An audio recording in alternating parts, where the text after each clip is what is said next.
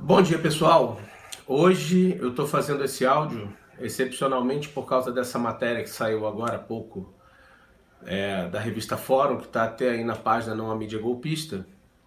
Inclusive eu convido os senhores a curtir o nosso canal, o canal do YouTube Não a Mídia Golpista, onde a gente apresenta ali é, vídeo áudios né, em forma de rádio, uma conversa ao pé do rádio, onde todos os dias é, a gente fala sobre o assunto mais comentado no cenário político, com áudios curtos, entre 6 a 10 minutos. Então, para quem não tem muito tempo de assistir live de uma hora, de ler textos enormes, é, isso é uma opção que a gente colocou aí para todos que resolveram não apoiar e não assistir, não se alimentar mais de informações dessa mídia golpista que a gente tem por aí. Eu, como não vejo nada da Band, SBT, Globo, nada desses canais, então é, isso aí fica como uma opção. Curta lá o nosso canal, não a mídia golpista. Se inscreva lá e receba as notificações. Fique lá sempre atento aos vídeos, aos áudios vídeos que a gente coloca. E é a forma que a gente encontrou de colocar aí resumidamente para vocês, para vocês ficarem sempre por dentro do que está acontecendo. Hoje eu vou falar sobre essa questão que saiu na revista Fórum aí, sobre o tom de ameaça que o PSB é, considerou a nota do Partido dos Trabalhadores em, em adiar lá a, a definição em relação à questão das alianças entre os governos de Estado, né, os governadores, com a chapa presidencial. É, isso foi ameaça mesmo, né? Foi uma ameaça mesmo. É, o que a gente quer refletir sobre isso agora é o seguinte: a gente já falou sobre esse tema algumas vezes, mas como agora isso está no papel, né? Isso foi escrito, tem uma nota do Partido dos, dos Trabalhadores em relação a isso. A gente mais uma vez vai fazer uma crítica ao PT diante desse momento, nesse cenário político, porque não tem como não responsabilizar o PT por tudo isso que está acontecendo. Há pouco tempo a gente gravou um áudio sobre isso, que é uma irresponsabilidade de toda a esquerda lidando com uma máquina poderosa que a gente está lidando, que é essa máquina de guerra criminosa do PSDB, entendeu? E agora junto com o Centrão aliado, que ou seja, que é a turma do Temer. O Centrão junto com o PSDB alinhado significa o quê? A tropa do Temer, porque essa tropa do Temer foi que aprovou todas essas reformas que destruíram nossos direitos trabalhistas, a reforma da Previdência, estão entregando pré-sal para os estrangeiros. Então, nisso aí se lê PSDB, Centrão e Temer. Então, essa galera agora oficializadamente ali está unida. E Ciro está do outro lado. O PT, com sua sede insaciável pelo poder, mais uma vez comete uma irresponsabilidade muito grande ao barganhar esses apoios dos governadores, é, como se o, o, a popularidade de Lula em pesquisas, que normalmente são instrumento da direita, como se isso fosse propriedade do Partido dos Trabalhadores, o que não é de fato. A verdade é o seguinte, minha gente: o que, que acontece? É, a maior parte da população, infelizmente, se informa sobre política pelo Jornal Nacional, é pela Globo, é por esse demônio, é, é por essas outras emissoras. Aí o cara chega em casa, vai lá, liga 20 minutos de jornal para ver o que está acontecendo. O fato é esse. É, é, muito difícil a nossa luta aqui na internet tentar passar informação é, com credibilidade sobre o que acontece de fato na política é remar contra a maré. Porque esses caras, eles têm um poder muito grande.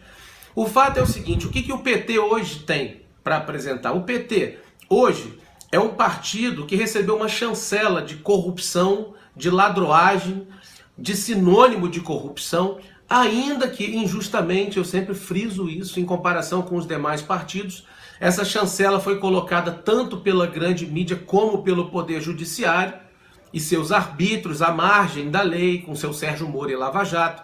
Então não estou aqui metendo pau dizendo que o PT é ladrão, não. Eu estou dizendo que o PT recebeu essa chancela. E o fato é que 50% da população tem nojo do PT, odeia o PT. Né? Isso é um fato. Então esse grande erro faz com que o PT se ache no direito de barganhar a preferência eleitoral de Lula como se isso fosse uma propriedade dos partidos dos trabalhadores, o que não é de fato. Outra coisa, o Lula está em cana. O Lula está preso há 100 dias e ninguém consegue tirar ele da cadeia. Ele foi preso para não concorrer. Quem financiou todo esse golpe, esses trilhões envolvidos nessa negociata para entrega de tudo que a gente tem de mais valioso do nosso país e, e, e para acabar com os nossos direitos trabalhistas, congelamento de gastos públicos em saúde, em educação, que é para matar mesmo os miseráveis de fome, quem investiu nisso tudo não vai permitir que Lula retorne como presidente da República. Será que isso é tão difícil perceber? É óbvio que não. Aí o PT, o que, que ele faz? Não, mas mesmo que o Lula não seja candidato, o PT vai indicar alguém. Ou seja, repetir os mesmos erros esperando resultados diferentes. Porque vamos fazer justiça aqui, gente. Toda essa desgraça que está acontecendo no país hoje foi porque o Lula resolveu apontar o dedo para um poste, que é a dona Dilma Cardoso, para que o PT continuasse no comando do país. E olha aí no que, que deu. Qual foi o resultado? O que, que nós estamos colhendo agora? Digam aí. Se tudo isso está acontecendo, perda de direito trabalhista, entrega do pré-sal e não sei o que, etc e tal, o PT tem culpa nisso. E ele tem que aprender a refletir sobre os próprios erros. Eu estou falando aqui como uma pessoa que militou 30 anos pelo Partido dos Trabalhadores e pelo Lula. Eu não sou um inimigo, infiltrado, cirista, como as pessoas me chamam, não. E isso está provado na minha página. Acessa aí, não a mídia golpista. Vai lá, Veja quantas matérias tem na minha página em favor do Lula e do PT e quantas tem contra. A partir da prisão do Lula para cá, nós resolvimos adotar outra estratégia. Porque não é possível que a gente continue achando que repetir os mesmos erros vai produzir um resultado diferente. Então qual é a estratégia do PT? É fazer a mesma coisa que o Lula fez antes? É indicar um nome para ter um poste do PT lá? O PT precisa parar com, a, com essa insaciável sede de poder, de estar na cabeça, de estar no comando. O PT precisa se recolher agora ao seu campo de combate, onde ele é forte.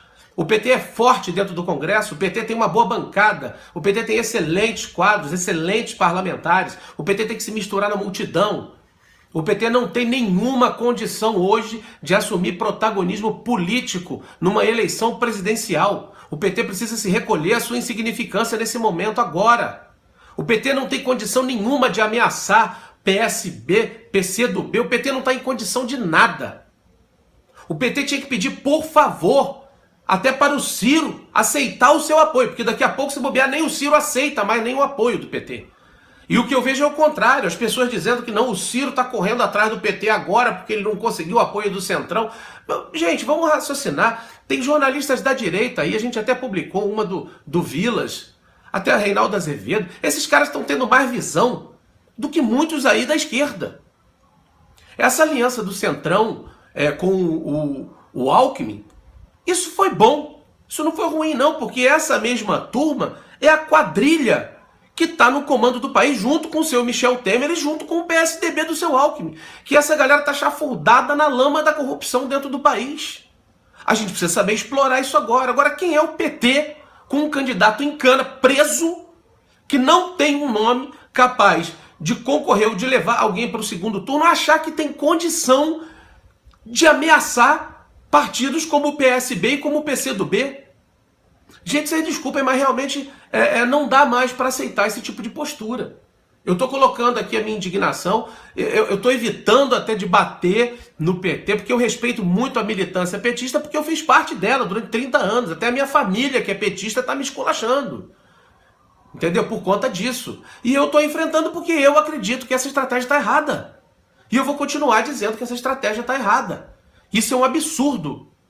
Não é possível acreditar que o Lula, que foi preso sem provas pelo Poder Judiciário, que notoriamente é parte integrante desse golpe, para colocar essa quadrilha no poder, e que ainda o é, ainda é parte integrante desse golpe, e que esse mesmo Poder Judiciário vai deixar Lula ser candidato, vai deixar Lula ser presidente, vai deixar Lula ser diplomado.